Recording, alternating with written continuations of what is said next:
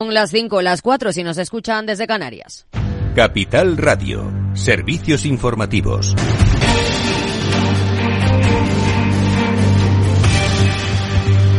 ¿Qué tal? Muy buenas tardes. El ministro de Agricultura, Luis Planas, llevará el próximo día 26 al Consejo de Ministros de Agricultura de la Unión Europea la simplificación de la burocracia de la política agrícola común y abordar las cláusulas espejo a terceros países. Demandas solicitadas por los agricultores y ganaderos que siguen manifestándose desde hace más de dos semanas por toda España. Planas además cree que hay un problema de competencia desleal con terceros países.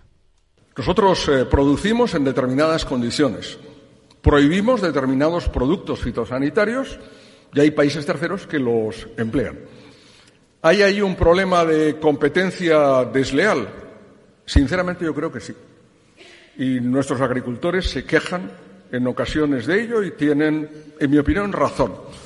Y miramos a la zona euro, donde la tasa de inflación se ha situado en enero en el 2,8% interanual, una décima por debajo de la subida al cierre de 2023. El precio de la energía se ha moderado al 6,1% y los alimentos se han encarecido un 6,9%. También tenemos el acta de la última reunión del Banco Central Europeo, un documento que refleja que es probable que se reduzca la proyección de inflación de marzo para 2024. El Banco Central señala que el proceso de desinflación aún es frágil, pero apunta a marzo como el momento de debatir la rebaja del precio del dinero. Considera que el riesgo de recortar los tipos demasiado pronto supera el de hacerlo demasiado tarde. Y Barapalo de la Justicia Europea a España insta a hacer fijos a cientos de miles de interinos de larga duración. Detalles, Lucía Martín. Barapalo del Tribunal de Justicia de la Unión Europea nuestro país considera que España está incumpliendo el acuerdo marco europeo sobre el trabajo de duración determinada en lo que se refiere a la situación de los empleados interinos. La justicia europea sentencia que España debe convertir a todos los interinos de larga duración en fijos.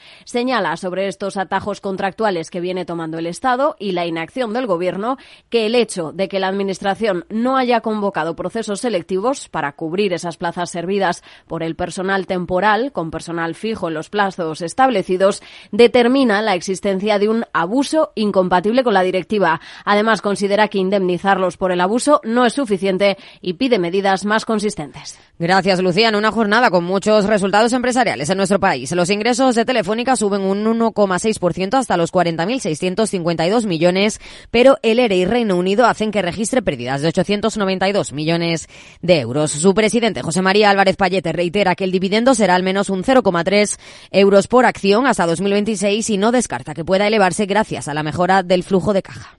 Es pronto para decir, pero reiteramos que es un suelo. Eh, y dentro de ese ámbito, en función de lo que vaya ocurriendo cada año, pues veremos si lo complementamos haciendo recompras tácticas de autocartera o si en algún momento a lo largo del plan planteamos una mejora en la retribución del accionista. Pero en este momento lo que reiteramos es que es un suelo y precisamente la generación de caja nos hace sentirnos aún más cómodos de lo que estábamos cuando, cuando lo dijimos en noviembre del, del, año pasado. Sobre la inversión de la Saudí STC apunta que no tiene noticias nuevas.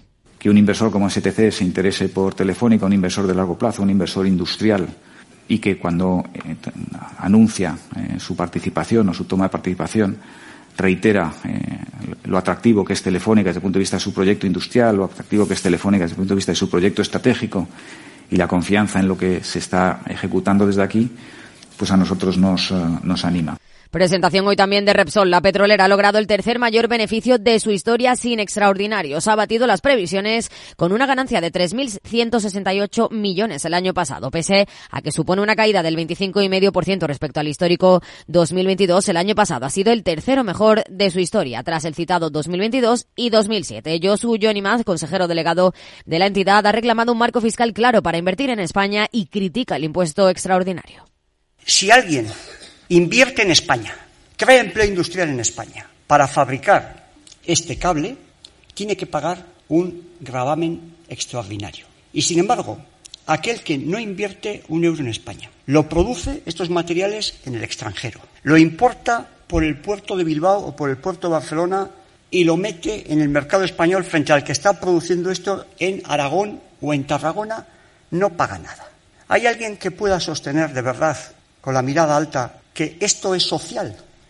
Más duro ha sido el presidente de Iberdrola, Ignacio Sánchez Galán, también en conferencia con analistas donde ha vuelto a criticar el impuesto del gobierno a las energéticas. La compañía ha vuelto a fulminar sus propios objetivos, bate su récord de beneficios al ganar 4.800 millones en 2023. Es todo por el momento. Les dejamos con Rocío Arbiza, Mercado Abierto. Buenas tardes.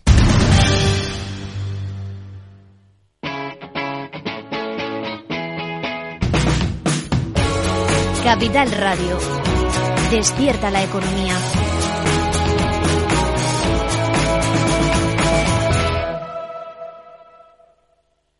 ¿Estás completamente seguro de que la rentabilidad de tus planes de pensiones es la mejor que puedes obtener? Si tu gestor solo te ofrece los planes de su banco, estás perdiendo oportunidades y, lo que es peor, años de rentabilidad para ti. En Velaria Inversores estamos a tu servicio, no al del banco. Trabajamos con 180 planes de pensiones de las entidades más punteras de España y de ellos solo te ofrecemos los de mayores perspectivas de rentabilidad, sin ningún coste para ti. Si quieres más rentabilidad, visita velariainversores.com. Tardes de Radio y Economía. Mercado Abierto con Rocío Arbiza. Seis minutos pasan de las cinco en punto de la tarde, de las cuatro si nos están escuchando desde Canarias. Tenemos ahora mismo en los mercados de renta variable tono positivo en el caso español, en el caso del IBEX. Las ganancias en todo caso son bastante discretas, de apenas el 0,21% para un IBEX que está en 10.128 puntos. En el resto de Europa, mayor firmeza en el DAX Etra alemán, apoyado en el buen desempeño de algunas compañías que han ido presentando resultados en las últimas horas o en el tirón, por ejemplo, de Infineon al calor de esos resultados mejores de lo esperado de Nvidia anoche en Estados Unidos. La bolsa francesa también con buen tono, una subida de más del 1%, más rezagada Londres con un repunte del 0,31%, mientras que tenemos hoy en el mercado de deuda al rendimiento del bono alemán a 10 años recortando algo de terreno de forma discreta hasta el 2,42%. Redrive el renting de usados de ALD Automotive patrocina este espacio. Entra en aldautomotive.es y descubre todas las ventajas. Han sido varios los pesos pesados que han presentado resultados esta jornada en el IBEX. Uno de ellos es Repsol, que disfruta en bolsa con alzas que se acercan al 5% de esos anuncios que ha realizado. Ya saben que dispara a 10.000 millones la retribución a los accionistas hasta 2027 y apunta a inversiones de hasta 19.000 millones si se dan condiciones aquí en España como la eliminación del impuestazo. ¿Qué más mensajes ha lanzado Josu Young y Maz en esa presentación de cifras? Laura Blanco, buenas tardes.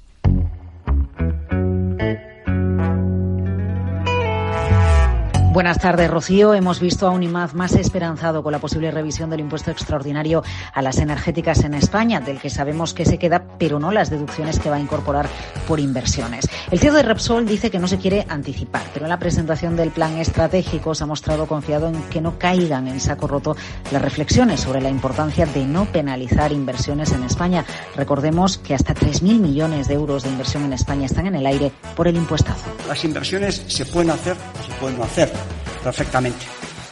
Y a partir de aquí, Repsol siempre tiene un diálogo abierto con todas las instituciones y con todos los gobiernos. Y evidentemente con el gobierno de España, pues más que con ninguno, por razones eh, obvias. Y yo prefiero no anticipar eh, cosas que no están evidentemente en mi mano. Pero yo quiero pensar que esas reflexiones de la Comisión Europea, esas reflexiones del presidente de gobierno no caen en saco roto. Y que realmente eh, va a haber una priorización de que se transforme la economía española, se ha puesto por el empleo industrial. Rocío, en plena rueda de prensa, Josu Jonimaz ha sacado un cable de alta tensión, bueno, no entero, un trozo, un cable fabricado con derivados del petróleo en España y ha dejado claro que por fabricarse en España paga impuestos extraordinarios y si se importa ese cable no los paga. Si alguien invierte en España, crea empleo industrial en España para fabricar este cable, tiene que pagar un gravamen extraordinario. Y sin embargo, aquel que no invierte un euro en España, lo produce estos materiales en el extranjero, lo importa por el puerto de Bilbao o por el puerto de Barcelona y lo mete en el mercado español frente al que está produciendo esto en Aragón o en Tarragona, no paga nada. Así que en este punto el CEO de Repsol se plantea si es social penalizar las inversiones en España. ¿Hay alguien que pueda sostener de verdad, con la mirada alta, que esto es social? Que un gravamen que lo que está discriminando es al que invierte en España al que apuesta por el empleo industrial en España y está favoreciendo al que no invierte en España, importa los productos, crea la riqueza en otro país y no lo paga, esto es social este sentido común. Advierte que seguimos aumentando las emisiones de CO2 en general en el mundo, que será difícil que en 15 o 20 años la economía esté plagada de aviones o camiones eléctricos. IMAZ pide una transición energética inteligente. Pone encima de la mesa el plan estratégico de Repsol, que pasa por seguir una hoja de ruta de descarbonización paulatina, velando por la industria, bueno, también por la generación de caja y, claro, por el dividendo. Es interesante, Rocío, la explicación de IMAZ de por qué es importante darle al inversor un dividendo atractivo. Retribución al accionista. ¿Y por qué? Porque nosotros tenemos que llevar a cabo un importante esfuerzo inversor. Y para eso alguien tiene que invertir en esta compañía. Y tenemos que dar credibilidad al mercado. Y por tanto necesitamos una oferta atractiva para que la inversión en Repsol, en la que estamos compitiendo lógicamente en retribución con nuestros comparables eh, europeos, eh, los de nuestro sector, eh, sea lo suficientemente atractiva para que esta compañía tenga una historia inversora. Por cierto, la hoja de ruta de Repsol sigue la idea de la posible salida a bolsa de la división de Upstream en Estados Unidos. Dice que en Estados Unidos, porque muchos de sus recursos están allí y porque aquí, a este lado del Atlántico, el negocio de petróleo y gas no es tan querido.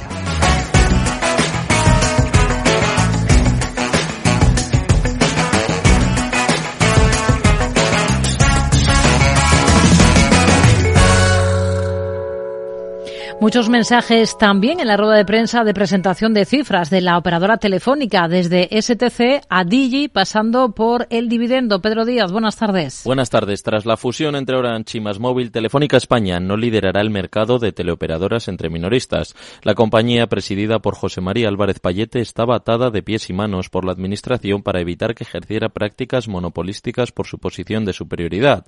Ahora, por fin es.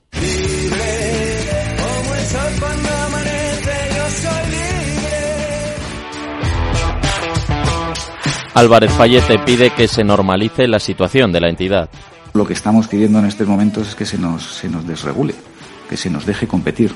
Los motivos por los que se dio lugar a este marco regulatorio han expirado y creo que ha llegado el momento de que a Telefónica se la deje competir. Este movimiento aprobado por Bruselas abre un nuevo escenario. Ángel Vila, consejero delegado de la entidad. Todo ello debería resultar en desregulación de Telefónica de España y debería resultar en que puedan pasar a ser posibles cosas que quizá hace un tiempo o antes de esta transacción de Orange Más Móvil pues hubieran sido escrutinizadas de forma distinta. Dos años después de que se anunciara, Bruselas ha dado el visto bueno a este acuerdo después de que las fusionadas hayan aceptado los condicionantes de la Comisión Europea.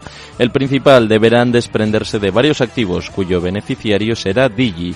Esto afecta a Telefónica, ya que la teleco rumana era una de las mayores usuarias de la red de la centenaria española, aunque confía en poder renegociar su acuerdo.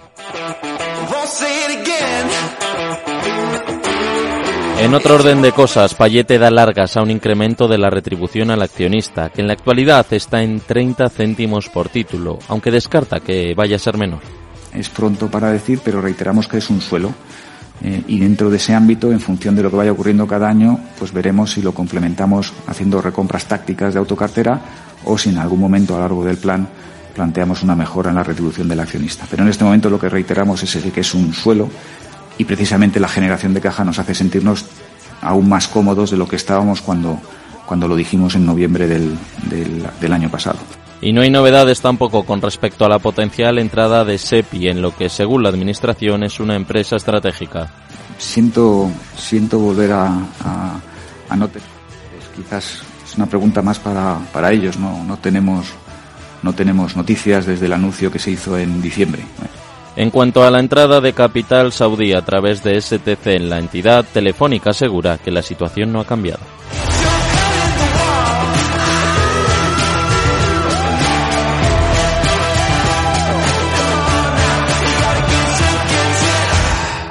Redrive, el renting de usados de ALD Automotive, ha patrocinado este espacio. Entra en aldautomotive.es y descubre todas las ventajas. Pues son dos de los grandes protagonistas de esta jornada en la bolsa española. Tenemos a Telefónica repuntando un 1,79% a 3,75 euros. Tenemos a la petrolera Repsol con una subida que en estos instantes supera el 5%. Nada que ver con el comportamiento de Iberdrola, que es la tercera de las grandes que hoy ha presentado y que en bolsa está recortando un 1,87%. Pero más allá de estos protagonistas empresariales, ¿dónde ponemos el foco a esta hora? Lucía Martín. Hoy ponemos el foco en la estrategia de Inditex para luchar contra Shane.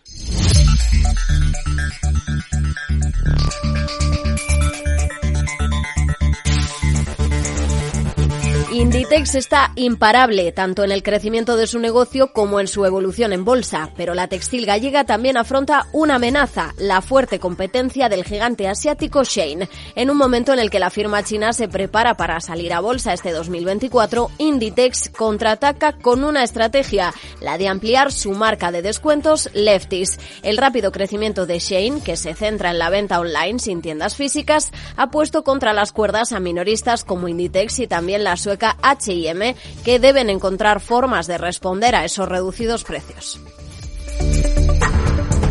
¿Y en qué punto está Inditex en el mercado? La firma ha logrado superar hoy la barrera de los 41 euros por título. En la última sesión terminaba ya en máximos históricos con 40,80 euros por acción y su valor por encima de los 127.000 millones de euros. Carlos Ladero desde GPM si yo tuviera que tener una cartera de rentabilidad comprada, ¿vale? Eh, tendría Inditex, obviamente, porque, porque en caso de que pase algunos mercados y caigan, eh, Inditex pues, pues, son de esas compañías que van a aguantar mejor la caída, ¿no?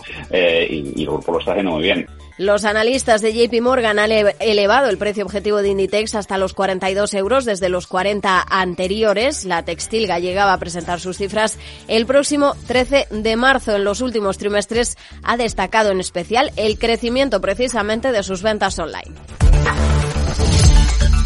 Pero Shane viene pisando fuerte y Zara es menos competitiva ahora ya que ha tenido que subir los precios para hacer frente al incremento de costes en un entorno inflacionista. Shane está dispuesta a alcanzar una valoración de hasta 90.000 millones de dólares para su salida definitiva a bolsa en Estados Unidos en este 2024. El gigante chino se hacía además con el título de la startup más valiosa del mundo hace un año cuando alcanzaba una valoración de 100.000 millones. Y por su parte, para Inditex, la expansión de Lefties, esa marca centrada en la generación Z con precios muy asequibles, es parte clave en la estrategia para responder a la amenaza de Shein. La submarca nacía como un punto de venta de las obras de Zara, pero ya tiene tiendas en 17 países y hasta 25 establecimientos en España. También en las redes sociales, Lefties sigue una tendencia parecida a la de Shein, enfocada a un público más joven frente a la estética de Zara con una imagen que recuerda más a la alta costura. Si bien el todopoderoso Inditex es líder en la industria de la moda rápida, está claro que ha tomado nota de esa amenaza que supone Shane y ya se ha puesto manos a la obra para hacerle frente.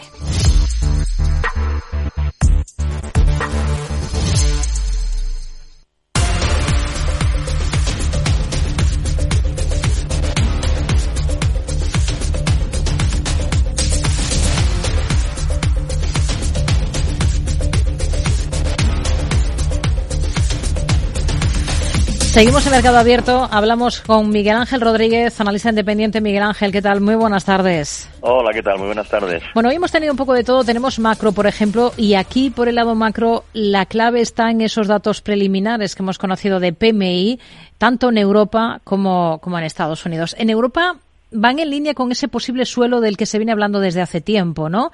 Excepto, si exceptuamos el tema manufacturero en Alemania, ¿no? Sí, efectivamente, el sector, el PMI manufacturero de febrero preliminar que se ha publicado hoy sigue a la baja, con un 46.1, eh, sigue, sigue en sector de, en, zona de contracción económica, sin ningún, eh, ninguna señal de crecimiento. El sector, el PMI de servicios sí que ha llegado al nivel de neutral, que el 50, ¿no? Por encima del 50 se considera crecimiento, es el que mejor se está comportando y eso ha influido para que el PMI compuesto pues suba a niveles de 48.9, en cualquier caso por debajo de los niveles de, 50, o sea que son todavía se, son cifras de PMI muy, muy débiles. De los datos de, de PMI estadounidenses, ¿qué conclusiones saca a priori? Bueno, aquí, mm, tanto manufacturero como de servicios, el compuesto por encima de 50, 51 y medio de media cada uno de ellos. Aquí lo que hemos visto es que, en, al contrario que en Europa, el sector servicios es el que menos ha crecido. De hecho, ha habido una caída de 52.4 a 51.3 en cierta manera lógico porque era el que mejor se había comportado anteriormente y el que mejora es el, sector manufacturero. Está por encima del 50 en crecimiento en una situación muy muy diferente y mucho mejor desde luego que la que la europea. Hmm. La cosa también va de actas. Hemos conocido esta jornada, por ejemplo, las de la última reunión del Banco Central Europeo. ¿Qué conclusiones extrae? Bueno, ayer en, las actas de la última reunión de la Reserva Federal lo que vimos es más o menos lo que habían anunciado después de la, de la reunión. En, eh, eh, los miembros del Comité Federal de Mercado Abierto, los de la Reserva Federal, más evidencias, más pruebas de que la inflación eh, vaya en camino descendente, necesitan más datos ¿eh? y, y, bueno, y con eso se, se confirma pues la, lo que ya el mercado estaba descontando. Estaba descontando eh, que en primer lugar que las primeras recortes de tipo de interés no se van a producir en marzo, se necesitan más datos para que la Reserva Federal se, se decida a ello y, así reaccionó el mercado. Es muy importante la cifra de la semana que viene. Eh, la semana que viene se, se va a publicar la cifra de inflación preferida por la Reserva Federal, se llama gasto de consumo personal, sus siglas en inglés PCE, mm. y esta sí que puede ser una cifra clave que pueda cambiar este sentimiento. Ahora mismo se están descontando aproximadamente los futuros, descuenta como cuatro eh, recortes de tipos de interés para este año, anteriormente eran seis, pero eso podría cambiar si la cifra de es una cifra que presumiblemente va a ser buena, o sea, baja, pueda cambiar un poco el sentimiento de mercado. Hmm. Justo venimos de esa última jornada, de esa publicación de las actas, como, como dice. Hoy aquí en Europa hemos conocido el dato de inflación de la eurozona. Se confirma que se modera una décima en enero frente al dato de diciembre hasta el 2,8% interanual y en la Unión Europea se modera tres décimas, en este caso hasta el 3,1%. ¿Qué, ¿Qué le parecen estos datos? Bueno, es un dato bueno, es un dato de una inflación interanual de 2.8, la subyacente eh, un, poco más alta, ¿no? La subyacente un 3,3 aproximadamente, pero muy muy importante el dato intermensual. Hemos visto caídas de eh, mes a mes, del mes de enero, de un 0, menos 0,4% en el IPC general y de menos 0,9% en el subyacente a este ritmo de caídas mensuales, pues posiblemente en dos, tres meses máximos eh, se alcancen los eh, niveles objetivos del 2% de, de inflación. Es una cifra buena y yo creo que ya es una cifra lo suficientemente clara para que la, el Banco Central Europeo se decida por fin a bajar los tipos de interés, que de momento parece que no. Dice el ministro japonés de Finanzas que está vigilando de cerca los movimientos de las divisas con un alto sentido de urgencia. Señala que es importante que las divisas se muevan de forma estable y reflejen los fundamentales. Del yen, ¿qué es lo que se puede esperar a corto plazo? Bueno, pues el yen durante bastante tiempo hemos estado esperando que se fortaleciera, o sea, que el par dólar yen cayese muy por debajo de estos niveles, porque se esperaba que este nuevo gobernador, que lleva ya unos meses, Ueda es el nuevo gobernador del Banco de Japón, pues eh, permitiera que los tipos de interés suban, más, más que nada abandonando o permitiendo que el control de la. Parece que hemos perdido. Ah, sí, ahora sí le escuchamos. Sí, que el control de la curva de tipo de interés se relajara un poco y pudiesen subir los tipos de interés a 10 años por encima de los niveles actuales. Eso parece que no va a ser posible. ¿eh? Las últimas previsiones del Banco de Japón es que la economía japonesa va a seguir eh, débil, incluso se puede contraer en el futuro, por lo tanto, difícilmente van a permitir que los tipos de interés suban. En este escenario, pues el yen va a estar moviéndose a lo que el dólar le, lleve, ¿no? Y el dólar de momento se mantiene fuerte, solamente en una posible recorte, un posible recorte en el mes de mayo quizás eh, pueda eliminar esa tensión alcista que ahora mismo tiene el dólar yen. De momento, pues posibles subidas de estos niveles son se tienen en cuenta en el mercado puede subir incluso a los niveles máximos cerca de 155. ¿Y el euro dólar lo ve pivotando sobre esa referencia sobre la que se mueve en los últimos días de 1,08? Bueno, eh, hoy hemos visto una caída muy importante de los niveles de 1,0880, ha tocado esta mañana y se ha caído precisamente después de las cifras de inflación que han salido, eh, una inflación débil y lo ha presionado a la baja. ¿Por qué? Porque eso puede permitir al Banco Central Europeo caer, eh, caer a bajar los tipos de interés y haga que caiga el eurodólar. En principio, la, la, previsión eh, a largo plazo, a medio plazo para este año, es un eurodólar más fuerte, eh, pero no por fortaleza del euro, sino por debilidad del dólar pero eso no va a ocurrir hasta que el Banco Central de Estados Unidos, la Reserva Federal, empiece a bajar tipo de interés, que eso como muy pronto va a ser el mes de mayo. De momento yo creo que se va a seguir moviendo en rango, un rango lateral, entre los niveles últimos que hemos visto, 1,07, 20, 30 y por encima la zona de 1,09 y más adelante podrá reanudar el movimiento alcista que lo abandonó hace ya dos o tres meses. Con ello nos quedamos Miguel Ángel Rodríguez, analista independiente. Gracias. Buenas tardes. Buenas tardes, gracias. Un par de asuntos más. Una, pues, eh, uno, declaraciones del vicepresidente de la Reserva Federal, Philip Jefferson, que asegura que tendrá en cuenta la totalidad de los datos económicos entrantes a la hora de evaluar cuándo es el momento de que el Banco Central estadounidense, de que la Fed comience a recortar el tipo de interés de referencia cree que deben ver pruebas de que la inflación se mantiene en el nivel objetivo o se acerca a él y quieren que la economía se mantenga lo más fuerte posible. Declaraciones de Jefferson por un lado, por otro lado tenemos decisión de tipos del Banco Central de Turquía que mantiene el precio del dinero sin cambios en el 45%, valor fijado en enero en enero pasado después de ocho meses de subidas paulatinas para combatir la inflación que actualmente está en, en el entorno del 65%. La dimisión a inicios de febrero de la gobernadora del Banco Central que se había nombrado en junio pasado y que iniciaba la política de subidas paulatinas después de años de tipos muy por debajo de la inflación en Turquía, no ha modificado, como vemos, esa política monetaria de la institución. Hoy si miramos al mercado de divisas, lo más interesante lo tenemos en el comportamiento del cruce euro-dólar. Ahora mismo está en cotas de 1,0817 unidades según las pantallas de XTV Lucía. Si inviertes en bolsa, esto te interesa. XTB, tu broker con más de 15 años en España, tiene la mejor tarifa del mercado para comprar y vender acciones y ETFs. No pagues comisiones hasta 100.000 euros al mes. Si inviertes en bolsa o quieres empezar, más sencillo, imposible. Entras en xtb.es, abres una cuenta online y en menos de 5 minutos compra y vende acciones sin comisiones. Además, con atención al cliente 24 horas al día. ¿A qué esperas? Miles de clientes ya confían en xtb.es. Un broker, muchas posibilidades. xtb.es. A partir de 100.000 euros al mes, la comisión es del 0,2%, mínimo 10 euros. Invertir implica riesgos. Tardes de Radio y Economía. Mercado Abierto. Con Rocío Arbiza.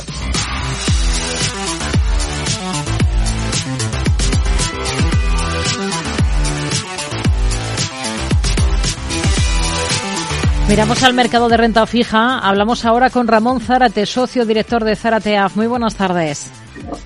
Hola, buenas tardes, Rocío. Bueno, ¿qué ha sido hoy lo más relevante, lo más interesante si echamos un vistazo a este mercado, al mercado de, deuda? Mm, ¿Qué destacaría? Bueno, semana relativamente tranquila. Eh, lo que más podemos destacar es ligeros incrementos eh, de las rentabilidades de los bonos americanos, eh, tanto en el tramo de 10 años como en el tramo de 30 años y se mantienen los diferenciales en el, tramo corto, eh, el plazo corto, es decir, eh, con, con, Europa y en los tramos largos también, y ya lo explicamos. Eh, 4.33 bono al, americano a 10 años y 4.48 en 30 años. Sigue estando el papel con mayor rentabilidad que el swap al mismo periodo. Eh, pero bueno, esta es la buena noticia, es decir, que tampoco ha subido mucho, sobre todo en 30 años. 4.48, como decimos, con 4.40, 41 la semana pasada. Eh, nos estamos fijando fundamentalmente en estas semanas de impasse, eh, ya asimilado por el mercado que no van a subir, que no van a bajar los tipos de interés tan a corto plazo, pero tampoco los van a subir. Hmm. ¿En cuánto tiempo está descontando el mercado esta estabilidad? Y por ello creemos que lo más relevante es mirar la curva del 30 años. Y en este sentido es la que estamos mirando. ¿no? Eh, siguen igual de negativas todas las curvas. eh, 62, 210 en el americano y el 230 en 83. Y como decíamos, el dato relevante es que sigue estando el papel americano, más 8 el 10 años sobre swap y más 40 en el 30 años sobre swap. Hmm. Hoy tenemos tres grandes nombres protagonistas en nuestro país, Repsol, Telefónica e Iberdrola. ¿Tendría deuda de estos tres eh, nombres en cartera ahora mismo? Bueno, los datos, eh, los datos que han dado del equity de las tres eh, compañías, lo único que hacen es, eh, bueno, confirmar de alguna manera eh, su rating actual, que como bien sabemos es de triple B, es decir, investment grade, en el último escalón, podemos decir de alguna manera, aunque con algunos matices, sobre todo por el caso de Iberdrola. Por lo tanto, el primer análisis es, eh, suelen ser unos clásicos, por decirlo de alguna forma, entre todas las carteras institucionales, no tanto en las minoristas. ¿Por qué? Porque en la, cualquier bono de las tres emisores, el importe mínimo a invertir es de 100.000 euros. Eh, he hecho este análisis puramente eh, financiero, es decir, que pagan, pagan el diferencial eh, que le corresponde como cualquier investment grade, es decir, alrededor de 120, 124 puntos básicos. Fundamentalmente los inversores institucionales buscan papel que, de estos tres emisores eh, que tengan alguna cualidad financiera in, in, intrínseca que, que, que, les haga pagar más. Por ejemplo, que tengan coles o carácter subordinado. Y en ese caso podemos encontrar bonos por encima del 6%, como en el caso de Telefónica. Hecho este análisis, es decir, ahora que está muy en boga y sobre todo con mucha presión por parte de los reguladores de hacer un análisis ESG, eh, bueno, eh, en principio no son de los tres bonos de los que están dentro de nuestras preferencias. Eh, Telefónica, obviamente, eh, poco, poco, poco tiene de ESG, de, de, sostenibilidad, las emisiones que tiene, poco tiene de social y adolece bastantes, tiene bastantes eh, problemas de gobernanza. Es decir, su gestión, bueno, en principio no son los criterios que podemos decir eh, de transparencia. Eh, Repsol, obviamente, por el subyacente que tiene debajo, eh, criterios, eh, el subyacente nos referimos a su actividad industrial, eh, poco tiene de sostenibilidad, a pesar de que lo intenta vender eh, con bonos de, de transición, que está haciendo el tránsito y en principio tiene que pagar un plus más pero tampoco está dentro de los límites que podríamos llamar ESG. No estamos en, y además aplicando los tres criterios. Y Iberdrola es el único que se podía salvar porque la mayoría de sus bonos podríamos designarlos que son verdes, es decir, está dentro de las carteras estándar y de las carteras institucionales de bonos verdes y sí, en principio, es decir, esos bonos eh, desde ese punto de vista sí serían recomendables incluso tenerlos en carteras, aunque siempre con los matices que estamos diciendo, que la inversión mínima es de 100.000 euros. Hmm. Cajamar ha anunciado la amortización anticipada total de una emisión de cédulas hipotecarias de 750 millones de euros. Estamos hablando de una emisión realizada en 2017. ¿Qué, qué se busca con este tipo de operaciones de amortización anticipada? Bueno, los, eh, las cédulas hipotecarias, la única finalidad que tienen para las entidades financieras es utilizarlos como liquidez, es decir, contrapartida para el Banco Central Europeo o el Banco de España en su, en su momento, en su caso. Lo que quiere decir es que tú traigas papel y te da, a cambio de ese papel, un porcentaje. Si es eh, un porcentaje de dinero. Eh, si es deuda pública, da hasta el 100%. Eh, con lo cual le permite a las entidades financieras obtener liquidez de forma muy inmediata. Si son cederas hipotecarias, eh, les da un porcentaje menor. Pero a cambio de qué? De que los activos que respaldan este tipo de títulos, las cederas hipotecarias, son inmuebles y, sobre todo inmuebles residenciales. Con lo cual tiene que haber una cierta eh, relación directa y tasada y regulada entre el valor nominal de los títulos que hay, eh, su duración y, y los préstamos que la avalan. Lo que quiere decir que si cambia esta relación, como es el caso que probablemente ha pasado con este bono eh, que emitió en 2017, y se producen más amortizaciones, la entidad emisora tiene obligación de reponer al valor original. Es decir, que haya una correlación, como en el, al, inicio, entre el, valor, el nominal del, del, del, préstamo y el valor que tienen en su momento y la duración los préstamos que sirven de subyacente. Cuando esto no pasa, el regulador le da opciones de amortizar. Y es, eh, suponemos que en este caso es lo que ha optado, por amortizar entero la emisión. Podría reponerlo con otra emisión, pero al principio es mucho más simple. Eh, hay que recordar que es mucho más simple amortizarla. Y además tiene suficientes activos de liquidez de este tipo ya eh, Cajamar, porque en 2023 ya ha hecho un par de emisiones, hasta 1.500 millones ha cogido en cédulas hipotecarias, con lo cual tienes activos también para, para descontar en el, en el, Banco Central Europeo o en el Banco Español en su momento. Hmm. Eh, ¿Los ETFs cada vez ganan más peso como opción para invertir en renta fija, Ramón?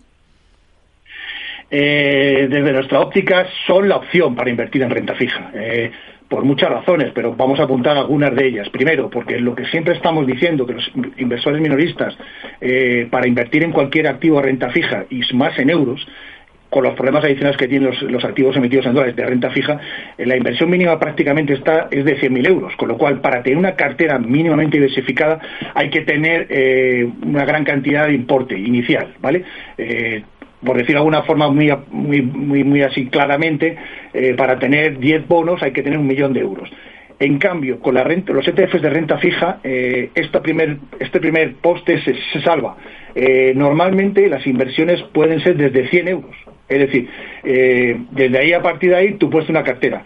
Pero además salvamos otro segundo, otro segundo, otro, otra, eh, otro, problema que tenemos. Cuando compramos un bono, compramos un bono y tenemos ese riesgo de ese emisor. Cuando compramos un ETF, eh, debajo del ETF, no, no olvidemos que tiene una estructura de fondo de inversión, eh, puede haber 20 emisiones de diferentes emisores, con lo cual estamos logrando algo adicionalmente más interesante, que es diversificamos el riesgo, es decir, no puede valer cero ese bono, ese ETF, tendrían que valer cero todos los 40 emisiones que lo componen. Un tercer eh, factor para recomendar este tipo de inversiones en ETFs es su coste. Es decir, eh, normalmente eh, el coste que tiene el, ETF no suele ser mayor allá de un 0,10 de gestión, nos referimos, lo que cobra la empresa gestora, el, que, ha, emitido el ETF, suele ser entre un 0,10 0,15% anual, lo cual es bastante asimilable. Y por último, liquidez. En los momentos más, eh, más extremos del mercado, cuando, eh, por ejemplo, en el año 2020, cuando la liquidez prácticamente de los mercados de renta fija ha sido casi nula, pero de otros muchos activos también, los de fondos de inversión, ha habido liquidez totalmente, eh, absolutamente todos los días para los ETFs. No olvidemos que se cotizan todos los días, tienen liquidez diaria. Es decir, se compran y se venden como si fueran las acciones, con lo cual estas cuatro características nos hacen ver eh, que el mercado de ETFs no es que es que es el mercado para invertir no solo en el tipo de activos de renta fija, sino en general, porque te permite invertir eh, en pequeñas cantidades, por decirlo de alguna forma, eh, a un coste de gestión muy reducido y, con un riesgo muy diversificado, de, tal manera y sabemos y con una liquidez absoluta. Es, triste, pero hacer comparaciones con otro tipo de activos no sobrepasan estos, estas cuatro características cualquier otro tipo de activo. Nos quedamos con ello. Ramón Zárate, socio director de Zárate AF. Gracias. Buenas tardes. Buenas tardes, Rocío. Mercado Abierto, Capital Radio. Vamos con el cierre de la sesión en la Bolsa Española con Antonio Aspa, socio de Vallanjol Gestión de Activos. Hola, Antonio. Buenas tardes. Buenas tardes, Rocío. ¿Le ha convencido Telefónica con los resultados y con sus anuncios? Por ejemplo, esa confirmación del suelo del dividendo en 0,30 euros eh, por acción. Bueno, la verdad es que los resultados eh, han sido, eh, digamos, neutrales. por primera vez no bajan las ventas ajustadas, pero aún así es, es, es un sector ultra competitivo que ha producido pues que los beneficios han bajado más de la mitad los últimos 10 años, las ventas también y la capitalización ha bajado un 70%. Eh, las previsiones para los próximos años es que en el mejor de los casos se empate en, beneficios, en ventas y, que consiga mantener el dividendo. Entonces no nos parece especialmente atractiva. Hmm. En el caso de Repsol, 10.000 millones de retribución a los accionistas entre dividendo y recompras de acciones. Es la cifra que ha puesto la compañía sobre la mesa. ¿Es más de lo que ustedes estaban esperando? Yo creo que es más de lo que estaba esperando el mercado en general y por eso la acción sube. Yo creo que es el principal motivo para la subida de hoy del 5%, más que los resultados en sí o, la subida del, dividendo. Hmm. El resto de metas de su plan estratégico, por ejemplo, esa inversión que podría alcanzar los 19.000 millones hasta 2027, ¿qué, ¿qué le han parecido? Bueno, me parece que la compañía lo está haciendo bastante bien, está siendo conservadora a vez que invierte, pero pero sin, sin, locuras y está, está tratando bien a los accionistas por primera vez en muchos años pensando en ellos. Hmm. En bolsa, eh, como dice, está subiendo más de un 5%, eh, liderando hoy las alzas de, del IBEX. Termina con esa subida de más de, de casi el 5,5% para ser exactos. ¿Con esta subida se ha quedado sin potencial? ¿Ustedes cómo lo ven? Bueno, la verdad es que cotiza a unos múltiplos muy baratos, pero hay que tener en cuenta que es una compañía cíclica que depende pues del precio del petróleo eh, y estamos en la parte en la parte alta de resultados, pero bueno, en principio si el petróleo se mantiene en estos niveles, que parece que sí, incluso pueda subir en los próximos años, hmm. eh, tendría potencial interesante para los accionistas. Iberdrola ha superado objetivos con las cuentas, ha arremetido contra la presión fiscal aquí en España y ha anunciado una mejora del dividendo en un 10%. ¿Cómo lo ve? Bueno, ha estado por debajo de lo que esperaban los inversores y por eso hoy bajaba eh, la compañía cotiza unos múltiplos elevados para su sector, los crecimientos son bastante limitados y para un inversor conservador no te va a dar grandes sustos, tampoco te va a dar grandes alegrías. Hmm. El mayor valor por capitalización del mercado, Inditex, lo hemos visto esta jornada de nuevo marcar eh, cotas históricas, ha terminado en positivo, ha cerrado por encima de esa cota de los 41 euros por acción. ¿Qué potencial añadido le ven a la textil? Bueno, la verdad es que es una compañía que, aunque siempre hemos considerado excelente, eh, nos hemos mantenido fuera por, por el sector en el, que opera, que es muy competitivo, pero ha demostrado que sabe hacerlo muy bien y, al contrario de sus competidores como H&M, eh, pues eh, ha, ha, conseguido pues mejorar márgenes, aumentar ventas, mejorar beneficios y ahí se ha visto recompensado. A pesar de ello, la valoración no nos parece cara, nos parece tampoco barata.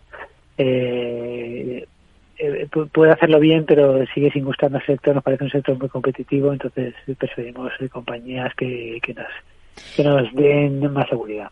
Santander admite públicamente por primera vez que el caso de la cuenta ligada a Irán puede tener un impacto material sobre su reputación y su situación financiera, así como dañar el precio de sus acciones en bolsa. Lo ha reconocido ante la SEC en el informe anual remitido al supervisor del mercado en Estados Unidos, aunque sin hacer alusión directa. ¿Cómo lo ven? Bueno, eso es por, por curarte en salud. Muchas veces, de, igual que cuando se sale una compañía bolsa, tienes que presentar una serie de riesgos. Entonces es mucho mejor incluir más riesgos de los que ni siquiera piensas que puedan ocurrir para, como digo, que nadie te pueda decir que no les habías avisado. Entonces, como digo, no creo que tenga ningún efecto material ni sobre ni sobre el sentimiento de los inversores ni sobre los beneficios, pero para por, cuestiones legales se, incluye. Hmm. Hay algunos valores del continuo de los pequeños que han presentado resultados también esta jornada. Hemos visto cifras, por ejemplo, de ENA Plus o también en Neynor Homes, en el sector inmobiliario. Ha ganado un 2% menos en 2022. ¿Qué visión tiene para esta compañía? Bueno, la verdad es que dentro de su sector es la que mejor está dando a los accionistas, la que tiene un planteamiento más claro y, la que mejor evolución tiene con un reparto de no muy muy muy alto, eh, como ya pasó el año pasado.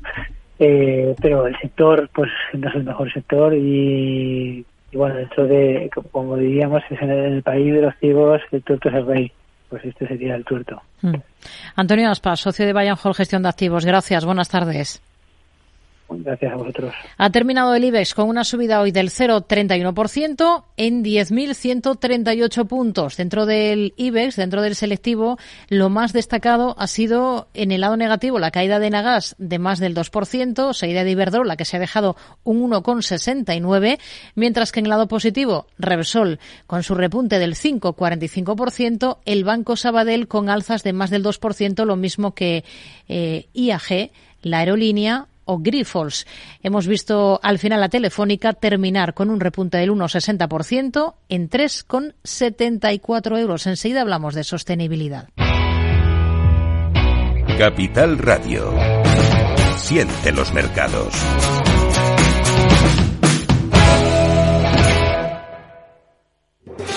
¿Estás harto de bajas rentabilidades? ¿No quieres seguir pagando altas comisiones a tu banco o gestora? Finicens es la solución perfecta para gestionar tu patrimonio. Traspasa tus fondos de inversión a Finicens y podrás obtener una mayor rentabilidad. Infórmate en el 91048 3004 y en finicens.com. Finicens, especialistas en inversión indexada.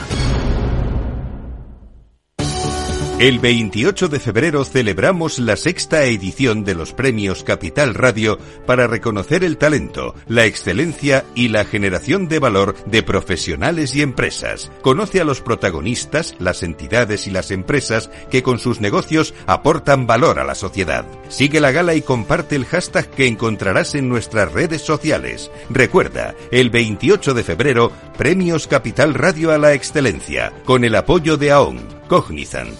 ICEX y Renta 4. Te esperamos. Capital Radio. Escucha lo que viene. La economía vuelve a el balance con renovada presencia.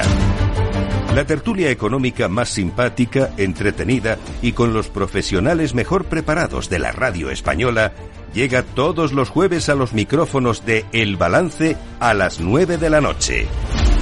Aquí, en Capital Radio. Mercado Abierto con Rocío Arbiza. De un tiempo a esta parte se palpa una corriente de rechazo al uso de criterios sostenibles en las decisiones de inversión. Se extiende el argumento de que es perjudicial desde el punto de vista financiero. Y esto queremos abordar esta tarde en este espacio de sostenibilidad del programa. Usar la etiqueta ESG en vano ha fomentado esta oleada anti-ESG. ¿Por qué se ha fraguado este movimiento en Estados Unidos? ¿Quién está detrás? ¿Se puede trasladar a Europa? donde la legislación y las prácticas sostenibles están mucho más eh, avanzadas. Lo vamos a abordar con José Luis Fernández, director de la Cátedra de Ética Económica y Empresarial en la Universidad Pontificia. ¿Qué tal, José Luis? Buenas tardes, bienvenido. Hola, muy buenas tardes. Bueno, estamos hablando eh, de este tema porque es un movimiento que ha, surgido en Estados Unidos, pero que ya ha, logrado, por ejemplo, que 16 estados hayan puesto en marcha una legislación que impide aplicar los criterios de sostenibilidad dentro de las estrategias de inversión. ¿Cómo y por qué ha surgido este movimiento y poco a poco ha ido ganando este peso? Bueno, hay varias razones que pueden explicar, al menos como hipótesis de trabajo, la cuestión. ¿no? Uno es el hecho de que eh, los Estados Unidos está ahora mismo eh, en un proceso, pues nada, inmediato, inmediatísimo de elecciones y eso, pues evidentemente, eso condiciona la agenda y posiciona a, a unos y a otros y a los lobbies en un sitio eh, bueno, pues en contra de mm, lo que evidentemente tiene buena venta. Decir que esos criterios son nocivos y perjudiciales para los intereses de los accionistas, bueno, pues eso es muy fácil de decir, pero eh, no aguanta un asalto crítico eh, porque no es verdad, no es verdad no es siempre verdad tampoco. Esa es una razón, la polarización que hay allí. Mm. Eh, otra muy clara también es el, el, hecho de la vaguedad que impregna a esos criterios. Son vagos, muy vagos, no se sabe muy bien en muchos eh, contextos a qué se está queriendo referir, quién se refiere a eso, porque el que se refiere a eso a veces no sabe de qué está hablando.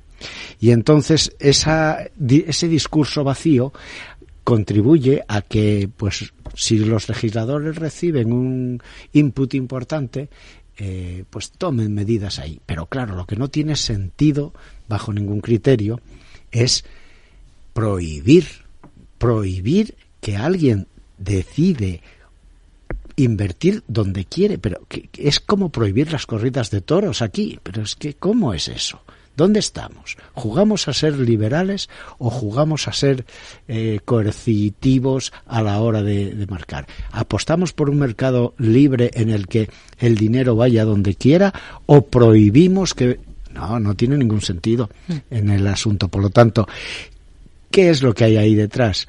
Pues probablemente intereses que no se explicitan y eh, una manera de eh, oponerse a algo utilizando pues lo, lo más obvio y más evidente mm. Que tiene pues este sentido. Esta, esta politización es una de las grandes claves, ¿no? Porque mm, está claro que hay interés por parte de algunas empresas, mm, y lo más evidente son las petroleras o las gasistas, que consideran que esas exigencias sostenibles pues dañan su negocio y tienen dinero para presionar a favor de una nueva legislación, pero claro, la realidad que estamos viendo en Estados Unidos es estados que exigen informes detallados eh, sobre los esfuerzos de las empresas en materia de sostenibilidad y cambio climático y otros estados, como dice usted, en los que se impulsan leyes que dificultan ¿no? En la toma en consideración de los criterios ESG en esas decisiones de, inversión. ¿no? Y en esa lucha, en esa pugna estamos. ¿Qué es lo que espolea, en todo caso, ese negacionismo de una parte de la población, porque es una realidad, en materia sostenible? Pues la, la yo creo que una clave, ¿eh? una clave por lo menos los, los, académicos somos muy dados a plantear hipótesis de trabajo que luego habrá que contrastar y, y, ver, ¿no? Pero bueno, una clave de interpretación, una hipótesis de trabajo es que eh, se está haciendo una especie de ecuación simplista según la cual los criterios ESG tienen que ver con lo verde. Y no es verdad, porque la E de environment es una de las tres letras. Sí. Las otras dos son precisamente social y buen gobierno. Entonces, ¿quién va a estar en contra de que alguien tenga un buen gobierno? Buen gobierno de una compañía, sea petrolera, sea vendedora de peines. Sí. Un buen gobierno de una compañía lo que hace es mirar por los intereses a largo plazo de la gente que se relaciona con ellos, de todos los stakeholders, de todos los grupos de interés. ¿Quién va a estar en contra de eso? En su sano juicio. Nadie. Por lo tanto, lo que hay ahí es una cortina de humo y un pretexto para, aprovechando que esto está así, hacer lo que interesa a unos. Lo venderán como capa de bonito para los shareholders, para los accionistas. Y es mentira. Porque además, todos los escándalos de los años 90, primeros 2000 y demás escándalos financieros nunca favorecieron, siempre se vendía la moto, pero nunca favorecieron a los accionistas, sino que los accionistas perdieron muchísimo dinero. Eh, para empezar, estamos viendo ya algunos efectos y es que hay algunas empresas multinacionales en Estados Unidos que están evitando emplear el término ESG eh, en los informes que presentan, ¿no? Ese ya es un gran paso, pero a partir de, de ahí podemos eh, ver otros más importantes, la presión de estos grupos pueden echar por tierra los avances de muchas empresas en materia ESG y condicionar además la inversión de los grandes fondos y de las grandes entidades que muchas son estadounidenses?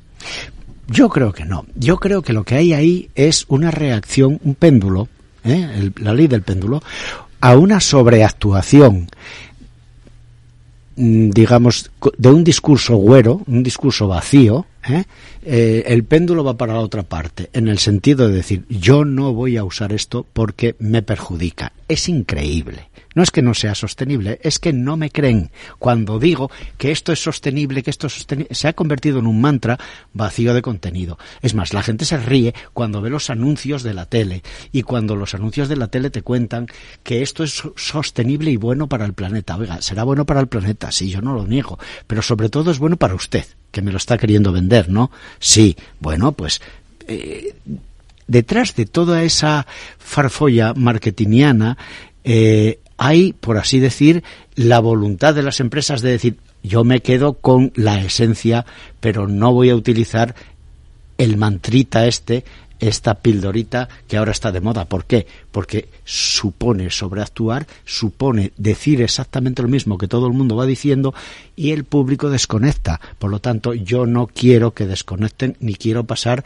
por uno que habla sin decir nada, ¿no? Y eso también está ahí. Por eso muchas, muchos, eh, yo conozco gente que está en el mundo del reporting, eh, que están asesorando a las compañías en ESG Plus T. Ahora, ahora lo ponen eh, Environment, Social and Governmental más eh, Technology eh, and Corporate Reporting. Entonces, todo eso, en sí. el fondo, estos ya les están diciendo, oye, no, vamos a llamarlo de otra manera. ¿Por qué? No es que estemos en contra de lo que esto indica, pero vamos a venderlo de otra forma, arroparlo de otra, con buen criterio, yo creo, a veces, claro. Se ha usado mucho en vano esta etiqueta ESG, ha habido mucho greenwashing y esto puede haber contribuido también, haber sido otro de los factores de haber generado esta oleada, pasarse al otro extremo del péndulo, como dice. Esa, exactamente, esa es, hace tiempo que lo vengo percibiendo. ¿Eh? Lo que pasa que, claro, ahora se ha agravado. ¿eh? pero hace tiempo que lo vengo persiguiendo, eh, percibiendo cuando miramos hacia eh, el mercado americano. Cuando miramos hacia el nuestro, hacia Europa, la cosa cambia un poco. Pero esa sobreactuación, ese llamar todo sostenible desde ahora y para siempre, eso no ayuda, no ayuda a la causa. No ayuda. Hmm. Uno de los argumentos de esta oleada anti-SG es que estos grupos consideran que usar los criterios de inversión eh, sostenibles es perjudicial desde el punto de vista financiero. ¿Hay datos empíricos de ello? No, y eso yo voy a ver si convenzo a algún doctorando que, que haga el, el, trabajo de campo de mirar las cosas. No, no hay datos empíricos. Es más, estoy sugiriendo que se valide esa, esa hipótesis y que se la false. Es decir, que se busque en sentido contrario.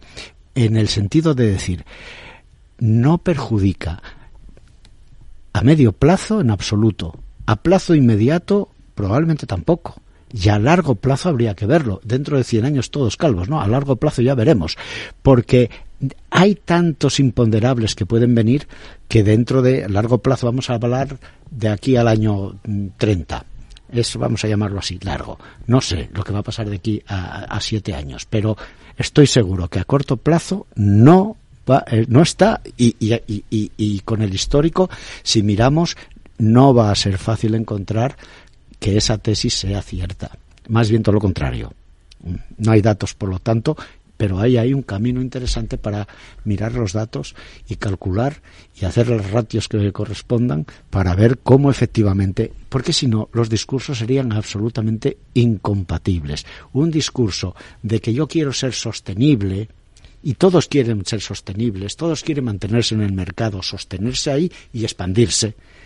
Es decir, un discurso estratégico tiene que casar con un discurso que mantenga unos criterios que faciliten el hecho de que esa empresa se pueda mantener ahí, mantenga la reputación, mantenga la imagen, atraiga a la gente, sea querida.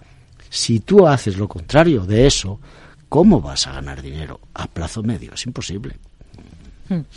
Europa, porque este movimiento lo estamos viendo que va cobrando fuerza e impulso en Estados Unidos y eso es eh, constatable, ¿no? Porque ya lo hemos visto en legislaciones de varios estados.